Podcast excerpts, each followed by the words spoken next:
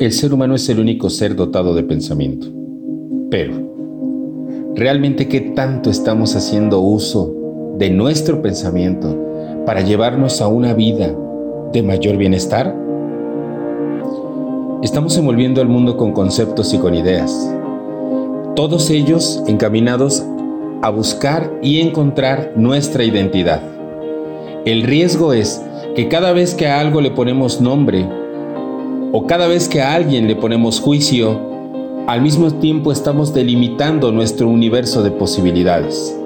Por eso es muy importante que tú vayas pensando y observando cómo son tus ideas. ¿Te ayudan a expandirte?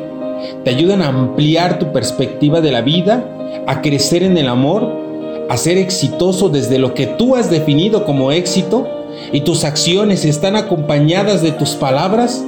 O solamente están acortando tu mundo, estrechando tu vida en el amor, en el dinero, en el trabajo, con los amigos, con tu familia. Revisa, obsérvate pensar. ¿Cuáles son esas ideas que tienes en tu corazón? ¿Cuáles son las ideas que albergas en tu mente? ¿Amplían tu mundo o lo van limitando? Pensar también es un arte.